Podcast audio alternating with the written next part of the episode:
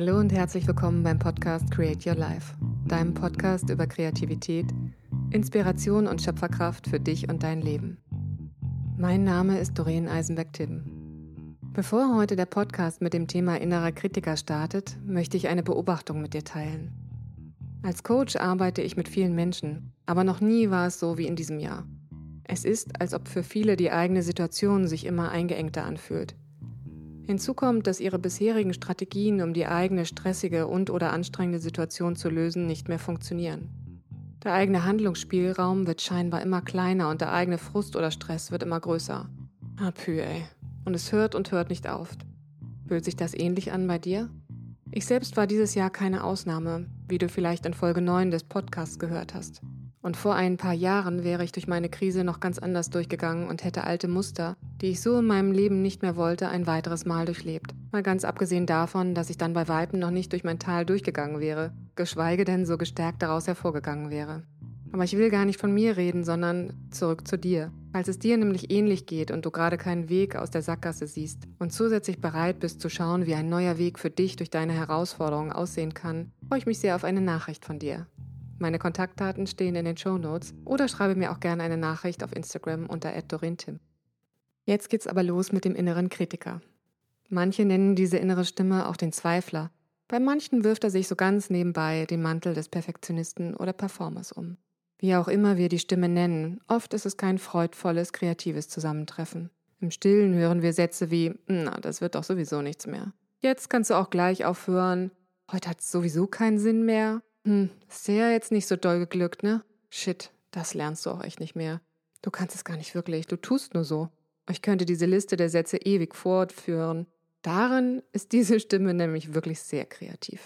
Aber das Allerschlimmste, oft glauben wir der Stimme. Es lässt uns manchmal erstarren oder wir fangen gar nicht erst an, unsere Ideen umzusetzen. Wir lassen uns von dem Leuchten und dem Glauben an uns erschüttern, halten uns zurück, zeigen uns und das, was in uns steckt, nicht mehr. Aus Angst, aus Angst, es nicht zu können, ausgelacht zu werden, nicht wertgeschätzt zu werden oder selber bestätigt zu bekommen, dass wir vielleicht doch nicht so gut sind, wie wir gedacht haben. Und auch hier gibt es bestimmt noch mehrere Facetten, warum wir genau dieser Stimme so viel Macht geben. Manchmal frage ich mich, wie viele wundervolle Menschen schon nicht das erschaffen haben, was in ihnen schlummert. Und ich will gar nicht sagen, dass immer ein bombastisches Kunstwerk oder was auch immer du für dein Leben erschaffen wolltest, zurückgehalten wird. Doch auch die anderen Seiten werden nicht gelebt. Die Erfahrung des Erschaffens, die Option des Lernens und Wachsens.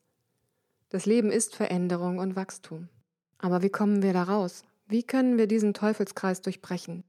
Ich erinnere mich sehr gut an das erste Mal, als mir bewusst wurde, wie meine innere Stimme mich immer wieder stresste und auch davon abhielt, das zu tun und vor allem auch in der Art und Weise zu tun, wie ich es wollte. Meine innere Stimme hat einen großen Anteil von es muss perfekt sein. Daher nenne ich sie seit langem meinen Perfektionisten. Und ganz ehrlich, als ich hinter dieses selbstmanipulierende Muster gekommen bin, war ich ganz schön wütend. Ich wollte den Perfektionisten am liebsten komplett abschütteln und loswerden. Was sollte ich schon mit dem Typen? Auf dem Mond mit ihm. Aber ihr könnt es euch vorstellen, es hat natürlich leider nicht funktioniert. mein erster Schritt war, im inneren Dialog einen Kompromiss zu finden. Der lautete, in meine Kindererziehung, in meine Kunst und in meine Arbeit sollte sich diese Stimme nicht mehr einmischen. Aber mein Perfektionist durfte sich bei der Hausarbeit austoben. Das hat manchmal funktioniert und manchmal nicht. Ich kenne andere Menschen, die sehr rigoros mit ihrem Zweifler umgehen und eine strenge Grenze setzen. Nein, du verschwindest jetzt aus meinem Kopf, sofort. Und den Zweifler so im Zaum halten. Auch das funktioniert temporär ganz gut. Mein erfolgreichstes und auch schönstes Vorgehen habe ich ein paar Jahre später erlebt. Ich habe angefangen, mich zu fragen, was meinen Perfektionisten immer so laut werden lässt. Wann ist es für ihn aus seiner Sicht notwendig, nach vorne zu preschen und seine Salven abzufeuern? Was steckt da eigentlich hinter? Meine Haltung bei diesem Dialog ist offen, entspannt und neugierig. Ich will es wirklich wissen und verstehen. Was will denn meine innere Stimme? Was will sie mir liebevolles? Ja, liebevolles. Wenn wir mal davon ausgehen, dass in allem eine Spur von Liebe steckt. Was ist es in dieser Stimme? Was ist es bei deinem inneren Kritiker? Ich stelle mir diese Frage in Ruhe und warte. Ich nehme mir dabei Zeit, sitze ruhig auf einem Stuhl und warte, welche Antwort in mir hochkommt. Und oft bin ich selbst überrascht. Mein Perfektionist wollte mir Gutes. Er wollte, dass ich gut dastehe, erfolgreich bin, Anerkennung bekomme, es wirklich gut mache, egal was.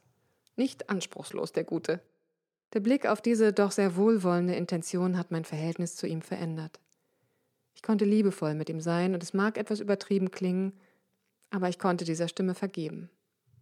Der entscheidendste Part dieses Dialogs ist zusätzlich, welche Stärke oder Stimme in mir vielleicht stattdessen die Führung übernehmen darf. Welcher anderen Stimme in mir vertraut der Perfektionist, wenn diese sagt, es ist okay, ich treffe jetzt diese Entscheidung. Bei mir war es eine ruhige, gelassene Präsenz. Diese Stimme ist bestimmend und souverän. Und das Allerbeste, mein Perfektionist konnte sich sofort entspannen. Er fühlte sich gehört und wusste, dass es in Ordnung ist, wenn meine souveräne Gelassenheit die Führung übernimmt und eine gute Entscheidung trifft. Mit etwas Übung sind die beiden ein sehr gutes Team geworden. Und es gibt noch eine Perspektive, die mir meine Freundin und Geschäftspartnerin Sandra geschenkt hat, die für mich einen entscheidenden Unterschied gemacht hat. Ich habe aufgehört zu schauen, welche meiner Arbeiten der Perfektionist machen soll. Stattdessen habe ich geguckt, ob er vielleicht mega geeignet ist, um das Außen anzuschauen. Was meine ich damit?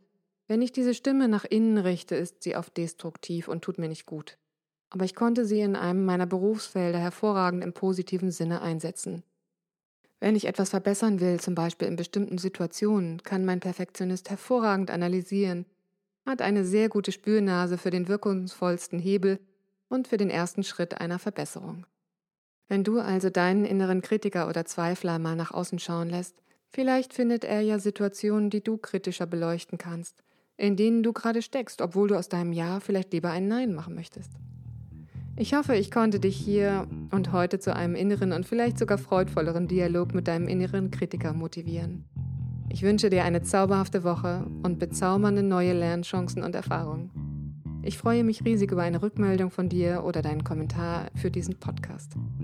Bei Instagram findest du mich unter @dorintim oder schreib mir auch gerne eine Bewertung bei den Apple Podcasts. Alles Liebe, deine Doreen.